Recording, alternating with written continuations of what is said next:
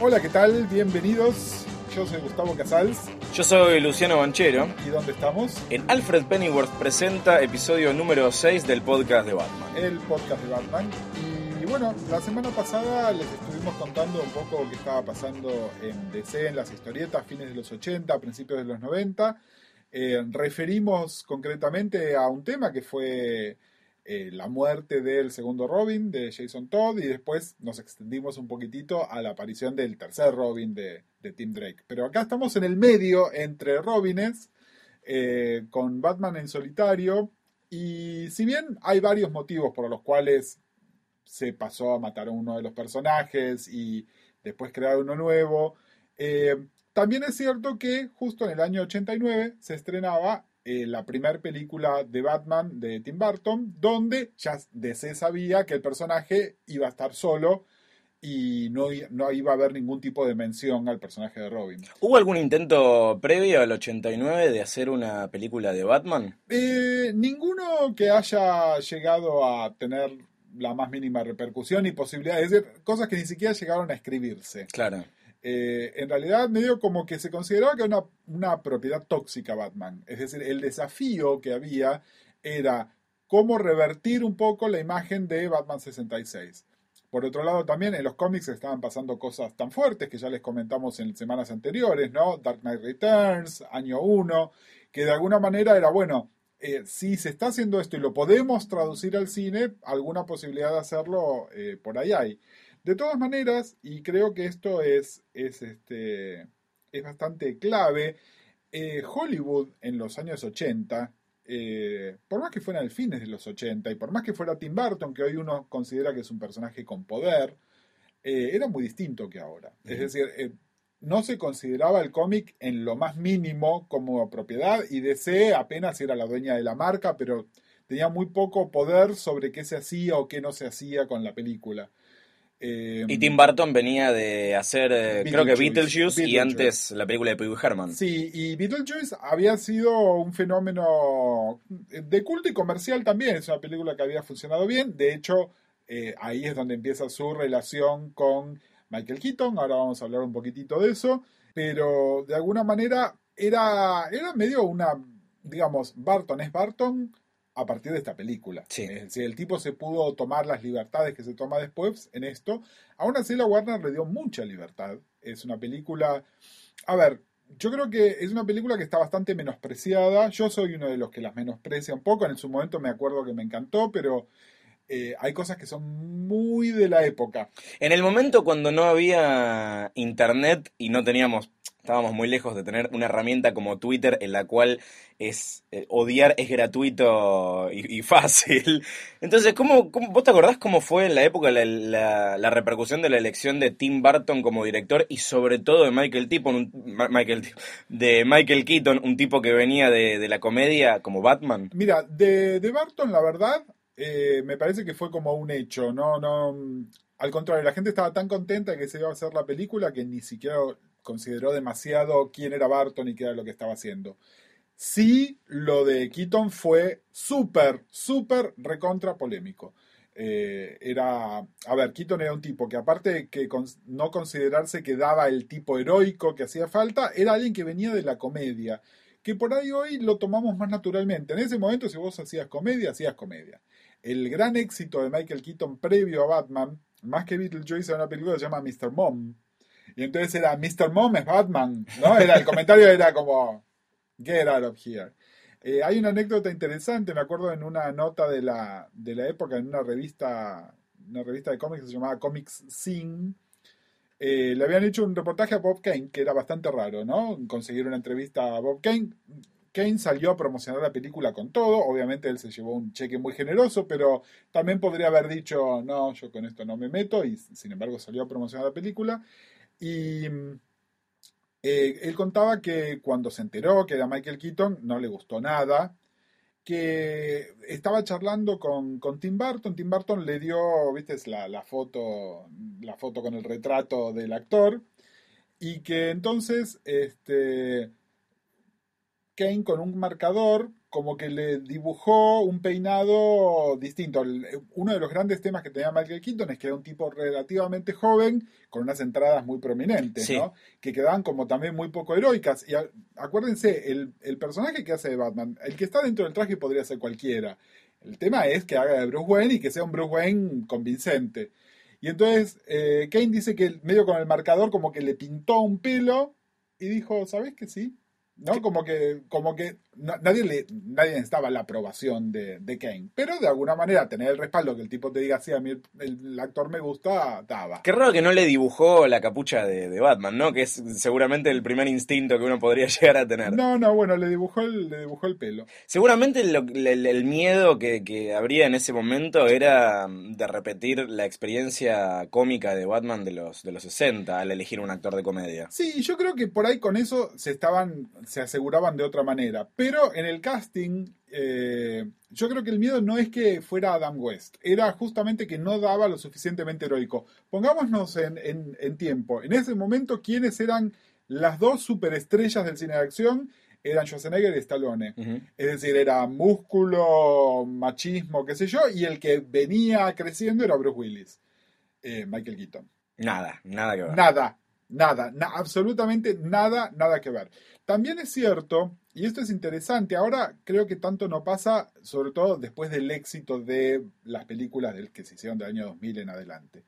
Pero en las revistas de cómics, de nuevo, pre-internet de la época, cuando se hablaba de potenciales castings de cualquier película de superhéroes, siempre caían en los clichés. Era, eh, querían los, los lectores de las revistas querían poner a los, a los wrestlers de la World Federation porque consideraban que eran los únicos que estaban musculados y era superhéroe musculado. No- ni se les ocurría la idea de que un tipo normal pudiese muscularse, de que, no sé, de repente Flash no tiene por qué ser musculado porque no, no hace fuerza, ni de que existiera un traje creíble que tuviese los músculos ya incorporados, que es lo que hicieron con el personaje de Batman, justamente, ¿no? Entonces era, para los hombres tenía que ser, no sé, Hulk Hogan, y para las mujeres era Grace Jones para hacer de todo, porque era la única que daba así como imponente, ¿no? Una, una cosa así.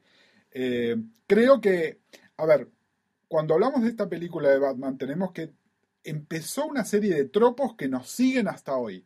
Algunos que están buenos y otros que son terribles. Es decir, ¿qué le debemos a Barton como gran innovación? Bueno, aparte de lo que es su diseño de producción, el tema este de que alguien que no tenga el cuerpo perfecto se puede hacer que parezca que lo tenga y que resulte creíble y eh, priorizar que sea un buen actor a que del physique du rol. Sí, de hecho vos ves la lista de, de actores que después hicieron de Batman y ninguno es Schwarzenegger ni Bruce Willis. No, no, y al contrario, siempre se tiene más en cuenta cuál es su carisma, cuál es su encanto. Que den bien Bruce Wayne. Básicamente, creo que, que el tema principal es ese, y que sean actores que se la defiendan como para hacer una actuación creíble, sobre todo porque además lo que tienen en común todas las películas es que el elenco de soporte que les pusieron en general eran actores que ya tenían o cartel propio o una reputación, entonces no podés poner un lead que no estuviese a la altura del resto del casting.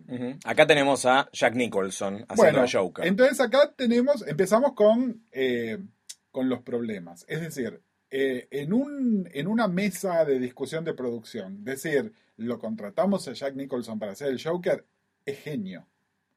Ahora, en la película, lo pones a Jack, que es el gran sobreactuador de todos los tiempos, no solo en esta película, en todas las películas que ha hecho, y claro, el tipo termina comiéndose la película. Sí, tapa todo lo demás. Exactamente. eh, y me parece que es algo que nos sigue hasta hoy, que el villano, asociamos la película de Batman con el- por el villano que está ahí puesto, eh, en contra de. Y, esto un poco, este es uno de los tropos que instaló esta película, ¿no? Es el villano que, bueno, de hecho, vean los títulos de la película. El primero que aparece en el cartel es Jack Nicholson. Sí, como en Superman la primera aparecía en primer lugar Marlon Brando y después Christopher Reeve. Bueno, pero ahí además era, era distinto porque Marlon Brando igual también el escándalo era que aparecía minutos Dos en la segundos, película. claro. Exactamente. En cambio acá el tipo es el es claramente el coprotagonista de la película. La película se llama Batman. Una película que se llama Batman, exactamente. Eh, bueno, ahí está. Y también eh, una cosa que Hollywood no, con- no concibe es que no haya un interés romántico Y el tema es, concretamente, Batman, a pesar de lo que les contamos en el episodio 3, donde hablamos de Thalía y hablamos de Silver St. Claude, no hay una Lois Lane de Batman. Lo más parecido a una Lois Lane de Batman que hay era Vicky Bale, que es un personaje súper menor, súper, súper, súper menor eh, de, de Batman de los años 50, que encima es como una, como una Lois trucha, ¿no? Porque era periodista también. Después se vuelve más recurrente a partir de la película. Sí, sí, eh, a causa de la película en realidad. Eh, y hicieron un poco ahí de stand casting, la pusieron a, a Kim Basinger o Basinger o como más les guste pronunciarlo, que venía además de nueve semanas y media, era su mejor momento, Bomba. Eh, pero en un personaje que es totalmente inútil y que además inaugura otro tropo de las películas de Batman y de las películas de superhéroes en general, que es que me desenmascaro ante la chica. Y la damisela en peligro al final. Y la de misión en peligro al final, pero sobre todo él me hasta la- ante la chica. Fíjense, creo que de todas maneras el, el peor offender de todos es este, la película es The Amazing Spider-Man, donde en realidad este chico Andrew Garfield está más tiempo sin la máscara que con la máscara.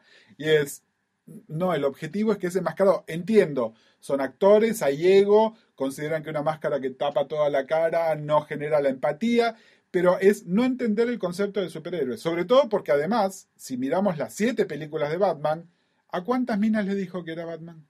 Se desenmascara después con Catwoman en Batman Returns. Eh, Nicole Kidman, Nicole eh, Kidman. también se entera. En la Eh, Batman y Robin no, no, no había en mucho. Batman y Robin ya no había mucho, pero después en las de, en las de Nolan también, eh, la, la minita esta, que ni me acuerdo cómo se Katie, llama. Katie Holmes. Katie Holmes, que la Que otra después es Maggie Gyllenhaal. Maggie Gyllenhaal también. Y entonces es, bueno, no, hermano, ponete la capucha y no te la saques. Pero bueno, a pesar de todo esto, eh, la película es una película importante porque inaugura el cine de superhéroes tal como lo conseguimos eh, hoy. Y además, el éxito que tuvo esta película fue, pero de una masividad que hoy no nos podemos dar una idea. Yo les explico lo siguiente. Estamos considerando que este año es un gran año en el cine de superhéroes porque la película más taquillera del año es Guardians of the Galaxy, 300 millones de dólares. Batman recaudó 300 millones de dólares hace 30 años, que ajustado por inflación sería como que hoy hiciera lo que hizo Avengers, ¿eh? 750. Es, fue una masividad absoluta y entonces ahí todo el mundo dijo, ah, podemos hacer películas de superhéroes. Generó ese efecto.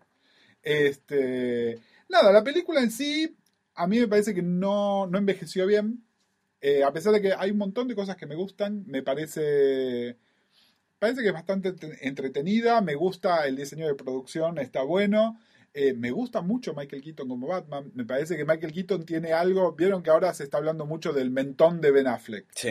Yo hablaría de la boca de Michael Keaton, ¿no? Que era muy importante. Eh, algo que hizo también que me gusta, una elección creativa, es que en ningún momento estuvo la voz ridícula que, que tenía el Batman de las últimas tres películas, por ejemplo. El que inaugura la tradición de las dos voces es eh, Kevin Conroy en la serie animada de la que ya hablaremos en su momento, pero Sí. acá más que un I'm Batman. No, Eh, no hay. No, no hay. Eh, respeta, bueno, respeta mucho el personaje en el sentido de que sea un personaje de la noche. Eh, y es, está muy basada. Y acá quiero salir a, a debatir algo que se dijo muchas veces, que es Barton jamás leyó una historieta de Batman. No, mentira, no leyó las historietas de Batman que a ustedes les gustaría que él hubiese leído. Es decir, él no leyó al Batman de Miller, él leyó al Batman firmado por Bob Kane, él leyó los primeros 25, 30 años de historietas y por eso está Vicky Bale, por eso hay una serie de, de cosas que tienen que ver con eso. La Por eso hay tiene- un Joker que, que no es el psicópata descontrolado. Exactamente. eh, también por eso la ciudad tiene esa cosa que es medio, es medio art déco, a pesar de que es en tiempo presente, ¿no? Es decir, nunca, es muy difícil saber cuál es el tiempo en particular. Y también eh, alguna gente dijo, bueno, esto parece una película de Dick Tracy. No se olviden la influencia que tuvo Dick Tracy sobre Batman, especialmente Batman en los años 50. Eh, toda la, galería de villanos coloridos la inventó Dick Tracy mucho antes que Batman. Es decir, no es un concepto original de Batman. Entonces, que hubiese algo de Dick Tracy era remitir a esa época de las películas también. Sin embargo, Barton reniega un poco de la, de la primera película de- de Batman. Es como que no quedó del todo convencido con el producto final y llegó a decir que le parecía aburrida. Pero bueno, volvió para una segunda parte. Volvió para una segunda parte. Eh, es cierto también que por ahí no era su elección creativa 100% y también Sí. era un director que todavía estaba en, en proceso de crecer. Es decir, no me parece, entiendo también que un director mire una de sus primeras películas y diga... "Mm, no". Eh, esto nos trae a la segunda película. Yo acá hago un disclosure. Para mí, de las siete películas, de las siete, sí, las tres últimas también, mi película favorita es Batman Returns. Acá vamos a coincidir. A pesar de que tengo montones de problemas con Batman Returns, Batman Returns además, a ver, el, la- el primer problema de Batman Returns fue que la expectativa era enorme, es decir, la otra película había funcionado tan bien que la expectativa con esta es que funcionara igual o mejor, eh, y ya estábamos entrando en los 90, ya no era, ya no era lo mismo.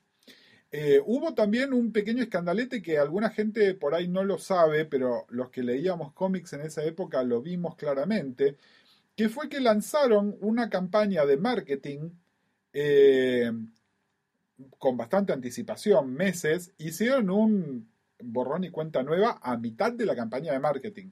La campaña estaba basada en la silueta del, digamos, de la capucha y decía cuándo era la fecha de salida, pero no hacía mención ni a, ni a Catwoman ni al pingüino, eh, que finalmente terminaron siendo los ángulos de venta de la película. Entonces, en un momento, ya había habido meses de hype previo, eh, lo que hoy sería como un teaser, una cosa así, y de repente la campaña final era totalmente distinta.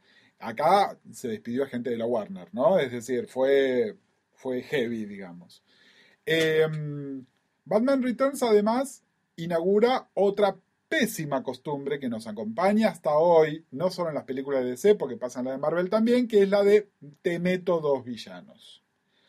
Eh, ¿Por qué motivo? Nadie sabe. Sí, de alguna manera terminan siendo tres villanos en realidad, porque además de la Catwoman de, de. Michelle Pfeiffer y el pingüino de Danny DeVito está Max Schreck, que es Christopher Walken, que en realidad... Es el verdadero villano, de Sí. alguna manera. Y que en un momento, dato de, de- de color, el personaje de Max Schreck iba a ser eh, dos caras, que aparece Harvey Dent en la Sí. 1, que es Billy D. Williams, Williams. Lando Calrissian, Sí. eh, iban a jugar con esta dualidad de que el actor es negro y su- la mitad de la cara que le queda deforme iba a terminar siendo blanca. Pero bueno, eh, nunca, nunca pasó. Eh, Me parece que es una de las mejores selecciones. En su momento se hizo un gran escándalo con eso. También los puristas de siempre, ¿no? Es un personaje nuevo, Max Schreck, no, no, no es está un basado en nada. personaje creado especialmente para la película.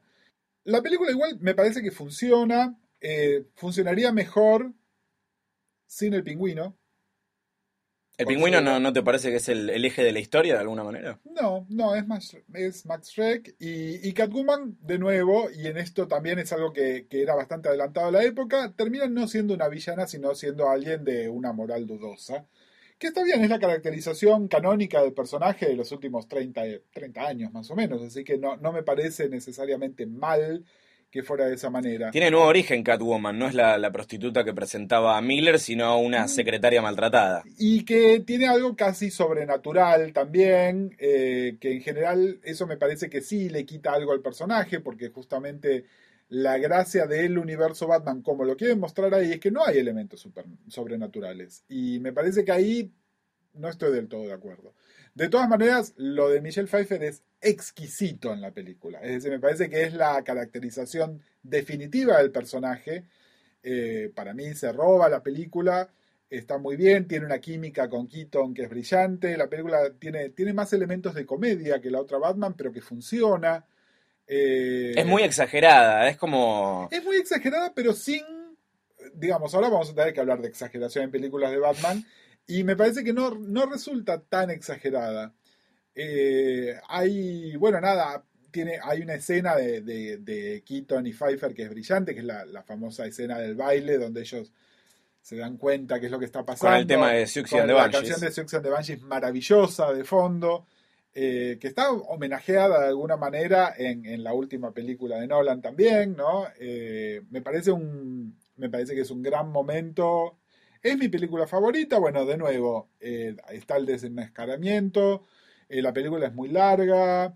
eh, Hay poco Batman. Hay poco Batman. No se desarrolla. Fíjate que es una película en la que todos los personajes tienen un arco, un desarrollo, y Menos, Batman no. no, no. Eh, Termina la película igual que cuando arranca. Bueno, eso otro tropo que inaugura esta película, que es, me interesan más el resto de los personajes que el protagonista también. ¿Cómo lo sufre Batman? Eh, pero bueno, me parece que acá lo importante, y que también tiene que ver con las dos películas de las que vamos a hablar, hablar ahora, la película, si bien recaudó un montón de plata, no se acercó ni al 50% de lo que recaudó la otra película. Eh, se consideró un fracaso en este momento. Miren, yo les, doy una idea. De la misma manera que Luciano decía, bueno, no había internet, y yo les decía, bueno, yo leía la Comics de Sing. Eh, Batman acá se estrenó meses después de su estreno en Estados Unidos, ¿no? Una práctica que en esa época era común, pero que para un tanque de estas dimensiones uno no esperaría. Eh, Batman Returns ya no, y eh, además ya teníamos cable, y me acuerdo que teníamos CNN y estaba el programa de entretenimiento de CNN, donde estaba era precursor de un montón de cosas, ¿no? Estaba el, análisis de taquilla semanal, ¿no? estas cosas que hoy damos por sentadas, eh, lo primero, el primer contacto que tuvimos acá los, los cinéfilos este, en Argentina era esto, ver el programa semanal, el programa de espectáculos de CNN el lunes, donde nos decían esta fue la taquilla del fin de semana. Me acuerdo que hubo todo un, informe y utilizaban como muletilla una escena que es una escena brillante de la película. Eh, Batman y Catwoman se encuentran en este, en una terraza y medio como que pelean. Eh, él que medio la va a salvar y ella que lo traiciona. Y en un momento él termina del piso y ella encima le lame la cara y le dice, maybe we should retire. y entonces el análisis de la película era siempre alrededor de, la ponían, entonces bueno, a pesar de que recaudó 250 millones de dólares, qué sé yo, es la mitad del otro. Entonces la ponían a Michelle diciendo, maybe we should retire. Al que le dijeron maybe you should retire fue a Tim Burton, que pobre le sacaron la silla de director, se la tiraron por la cabeza y le dijeron, no, no, bueno, vos ahora vas a producir. Sí, yo no sé si se la sacaron, si él no quiso seguir. Seguro que a él tampoco le importó demasiado. A él no, le importó demasiado, eh, sobre todo en esa época, de nuevo, para un director que ya además estaba en un momento de, como de salir eh, y estallar, eh, hacer este tipo de películas era un dolor de huevos, ¿no? El, estudio los volvía locos, realmente no tenían demasiada libertad, no tenían demasiada libertad de casting incluso. Y bueno, y hablando de casting, no solo volaban al director, sino que además Michael Keaton dijo muy lindo todo. Eh, Keaton en ese momento además estaba medio primadona. Vean lo que es la carrera de Keaton después de Batman. Gracias te hubiese convenido seguir encapuchado. Ahora se dio cuenta, está haciendo la, gran Bill Murray de, de, carrera, de segunda carrera, pero más como autoconsciente, ¿no? Que aparece haciendo de malo en Robocop, aparece en la película de Need for, de Need for Speed y lo vamos a ver en Birdman. En Birdman, donde hace además de un actor que hizo de un superhéroe, ¿no? Es decir, la, el, meta del meta del meta. El tema es, eh, bueno, Warner se vio también en, en, un intríngulis, intríngulis porque era, a ver, Barton, les guste o no, era un acto difícil de seguir. ¿no? Entonces era, bueno, ¿quién se anima a hacer esto?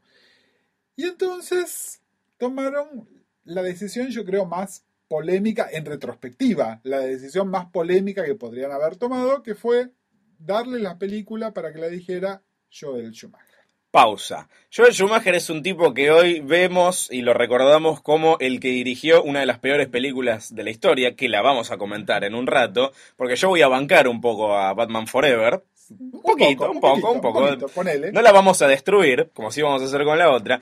Pero ¿qué, qué, venía dirigiendo Joel Schumacher? Cosas que de ninguna manera te permitían eh, anticipar que iba a provocar las calamidades que terminó provocando. No, eh, sí, si uno sabe de dónde salió Joel Schumacher, entiende algunas decisiones también. No, decisiones de él, no las decisiones de la Warner para contratarlo.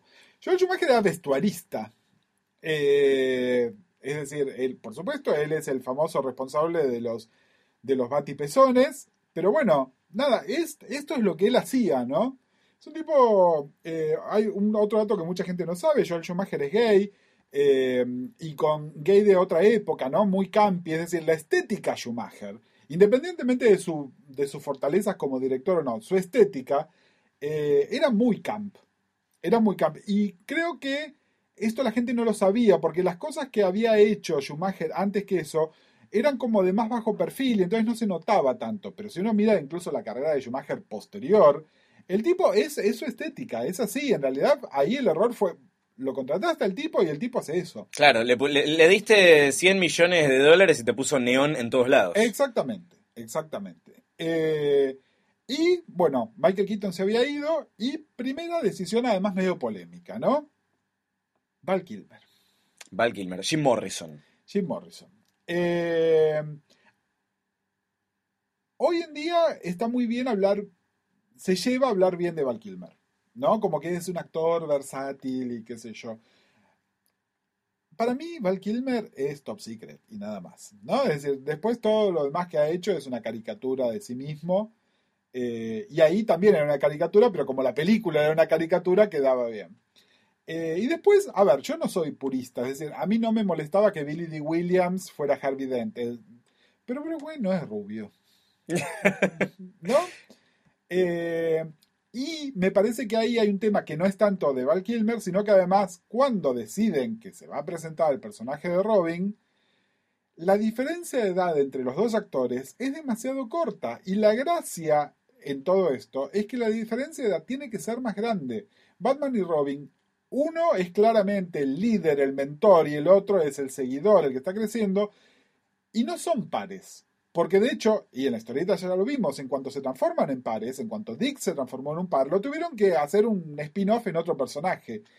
Y esto me parece que fue un error. Es decir, ahí no le, no le echo la culpa a Val Kilmer, le echo la culpa a quien haya hecho decidido el casting. que Es más un Nightwing que un Robin. Exacto, incluso el traje era muy de Nightwing, ¿no? Eh, pero bueno, también es, es un poco forzado cómo se presenta el personaje. La tenemos a Nicole Kidman que está ahí porque Para ser rescatada al final por Batman. porque Nicole Kidman, además, ¿no? Eh, igual, a ver, creo que también a, a Schumacher le dieron un brief que era eh, Vende juguetes. vender juguetes, pero más que vender juguetes, además era eh, aclarar un poco el clima general de la película. Sí, hay, hay mucha más ciudad gótica de día, por Exactamente, y hay colores más brillantes, pero me parece que esto era una decisión también, era, bueno, no la hagas tan parecido a lo de Barton. A todo, en este momento, Barton ya era una industria en sí mismo, haciendo películas en serie, donde por más que fuera una era animada y otra era de este Ed Wood, que yo, todas con la misma estética. Eh, y entonces era, bueno, no, separémonos de esta estética. De todas maneras, se separó un poquito de la estética en esta película y después vino la otra. Quiero mencionar eh, de Batman Forever también el soundtrack. Recuerdo que los temas principales de la película eran el de YouTube, Hold Me, Hold Me Thrill Me, Kiss Me, Kill Me, y el de Seal, un tema de Seal en una película de Batman, pero Kiss from a Rose es una gran balada, la Sí, voy a bueno, bancar, pero es, es raro. Y después tenías PJ Harvey, Nick Cave, los Flaming Lips. No, no, es, la, la banda de Impresionante. sonido es brillante. Y uno de los primeros discos que me compré. Hay una historia, hay una historia, Keith from a Rose además no fue escrita para, el- para la canción. Keith from a Rose, eh, los fans de Seal, entre los cuales me cuento, eh, en el, el maravilloso segundo disco de Seal, que se llama Seal 2, ya estaba esa canción, que en Europa ya había sido cortada como simple. Que es más, tiene otro video, que no es el video que nosotros asociamos con el video de Kiss from a Rose. El tema es que se cortó como simple, terminó siendo un hit monstruoso, ganó disco del año en los Grammys, eh, vendió millones de copias, eh, pero que no fue escrito para la película. Por eso entonces, por ejemplo, no estuvo nominada para un Oscar, Claro. porque la canción ya había salido antes. Eh, Me encanta que la consideres digna de ser nominada al Oscar, te rebanco. eh, Keith from Rose. Sí. Eh, Pero, oíme, vos viste las canciones que están nominadas al Oscar. Keith Sí. from a Rose es maravillosa en comparación. Eh, no, igual, nada, me, me confieso fan de Seal. Me- en realidad soy fan de Trevor Horn, que produjo los primeros dos discos de Seal. Este dato no tiene absolutamente nada que ver con Batman y lo dejamos acá. Otra vez sufre de villanitis. Hay dos villanos que encima son Nuevamente, exageradísimos. Exageradísimos. eh, la... Lo ponen a Jim Carrey, que era la estrella del momento. Sí, que por ahí no era una mala idea. Es decir, no- yo no apruebo de que pongan a comediantes a hacer personajes además tan comédicos como es este. Me parece que es un error mucho peor el de Tommy Lee Jones Mm. como dos caras. Si hay un actor que no, es decir, Tommy Lee Jones está ahí, está en otra película. ¿No? Está en- no, no tiene absolutamente nada que ver. Vos me decís Tommy Lee Jones como el comisionado Gordon, compro. Tommy Lee Jones como Two-Face, eh, no.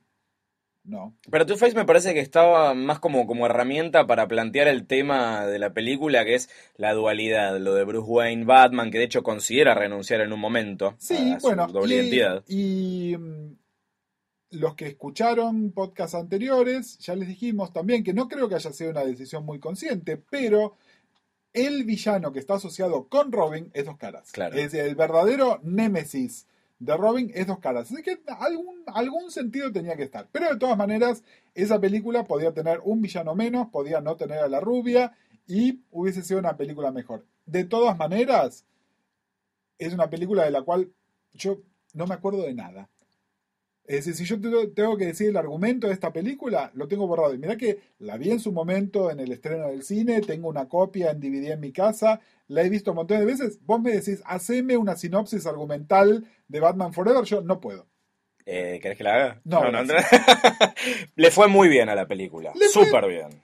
No, No, no, yo recuerdo que le fue muy bien. ¿eh? Bueno, vos recordás porque tenés edad de acordarte, pero, pero en realidad a las dos anteriores le fue mucho mejor. Claro. Lo que pasa es que, bueno, además las películas cada vez empezaban a recaudar menos, ¿no? Así que ya era, era medio como un tema. Igual, de todas maneras, le fue lo suficientemente bien como para que Schumacher hiciera otra película. Ahora, empecemos antes de meternos en este tema tan delicado que Sí, es álgido. eh, tan álgido, eh, tenemos otro problema que yo creo que fue externo a Schumacher, que es que otra vez se te va el actor principal. Eh, Que según Schumacher era un intratable. era un intratable, según Schumacher no, según todo el mundo, ¿no? Es decir, es una prima donna, es un tipo que es imposible trabajar con, Val Kilmer. Eh, el tema, de todas maneras, es, fíjense que estas películas, ninguna es necesariamente un reboot de las anteriores. O por lo menos no un reboot consciente de la manera que fue, no sé, el relanzamiento de las películas de Nolan o las nuevas de Spider-Man. No, esto es como Eh, una continuidad, como si fuera las películas de Bond. Una- algo. exactamente, exactamente. En la que Donde cambian los actores, pero hay el una línea. universo es más o menos el mismo. De pero- hecho, ves que el comisionado Gordon es siempre el mismo actor, Pat Hingle, y Michael Goff es eh, Alfred Pennyworth. Exactamente, es decir, había mucho, mucho material que, que prometía la continuidad. Pero bueno, eh, Batman y Robin. Batman y Robin. Entonces, bueno, primero vamos al tema del casting. El tema del casting, de nuevo, en los papeles, era brillante. A ver, era George Clooney, yo creo que George Clooney podría ser de Bruce Wayne hoy, 20 años después, ¿no? ¿Época Es- de IAR era esto? era época, era, era el mejor momento. Es decir, George Clooney era una mega estrella de la televisión. Mega estrella. Eh, era un tipo buen mozo, que daba así como este, la cosa así internacional, educada, este, lo que los, los norteamericanos llaman suave, ¿no? Suave, pero que es así esta cosa de, de tipo instruido y que es un ladies man y todo lo demás. Eh, volvía Chris O'Donnell como Robin y empezamos con las burradas. ¿Por qué? Primero, forzamos a Batichica. Sí. Le cambiamos el origen. No, no, pero además, mira, estamos hablando de casting. Supongamos que le perdonamos, bueno, está bien, ponemos Batichica, en su momento era como ser una especie de continuidad con la serie del 66. Ponele Alicia Silverstone. ¿En serio? ¿En serio? Clueless. Clueless, encima además... No, no, yo, yo estoy clueless. Eh, Claro, sí, Clueless. Eh, pero además, eh, ya ni siquiera era tan popular. Porque el momento, los cinco minutos de Silvia- Alicia Silverstone habían sido antes. ¿no? Empecemos con esto. No daba el physical role. No, no lo daba. Es más, es una chica que de ninguna manera, voy a decir que es una chica gorda, pero es una chica que un traje de cuero ajustado no le quedaba bien. Hay dos cosas que se dicen sobre esta batichica Alicia Silverstone. Por un lado, que por alguna razón fue la primera decisión de casting, o sea, directamente pensaron en poner a Batichica pensando en ella. Y por otro lado, el mito, muy probable, de que no le pudieron poner la capucha y le tuvieron que poner un antifaz porque no le entraba. Eh, porque es medio sabeca. Bueno, sí, qué sé yo, no sé. Me parece que, de todas maneras, si tenés en cuenta lo que era el look de Batman y de Robin, eh, pezones o no pezones, colores fluorescentes o no, tenía sentido que ella tuviese el pelo, el pelo al viento, pero el cuerpo no daba. Me acuerdo un querido amigo mío que decía que era batimorcilla, este, porque realmente era, era terrible, pero bueno. Eh, Ok, metemos al personaje, lo metemos como estabas diciendo recién, le cambiamos el origen en, en lo más básico, le ponemos una relación con Alfred que es la cosa más fuera del lugar que podamos Lo imaginar. que pasa es que estaba tan poco desarrollado. En los cómics, Batgirl es la hija del comisionado Comisionado Gordon, Gordon. Bárbara Gordon. El tema es que en estas cuatro películas el personaje de Gordon está tan subdesarrollado. que no se justificaba, pero bueno. Eh, de todas maneras, ponele que si hubiesen hecho un guion mejor, esto podría llegar a funcionar. Esto lo escribió Akiva Goldsman, que es un ganador del Oscar por una mente brillante. Es increíble. Es un hijo de puta. Porque además vayan y vean una mente brillante y van a ver que es una película de mierda también. Es decir, en realidad ahí el que está equivocado es el premio, no, no Akiva Goldsman, que nada, nació equivocado. Pero eh, a todas estas decisiones, y todavía no nos estamos metiendo en la estética, luego decidieron, primero, meter 78 villanos. Vamos a contarlos. Mr. Freeze. Poison Ivy. Poison Ivy. Bane. que Bane además está súper forzado porque cuando, si nos escuchan la semana que viene vamos a estar hablando de las sagas de los 90. Bane era como el personaje hot del universo Batman en ese momento y lo metieron en una cosa que está totalmente desdibujada, ¿no? Porque termina siendo como el henchman de Ivy, una cosa así espantosa.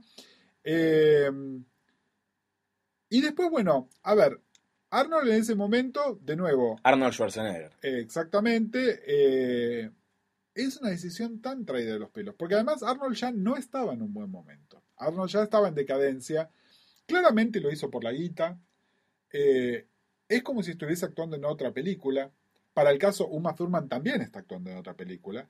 Si yo fuera Uma Thurman y Arnold Schwarzenegger, desearía estar trabajando en otra película.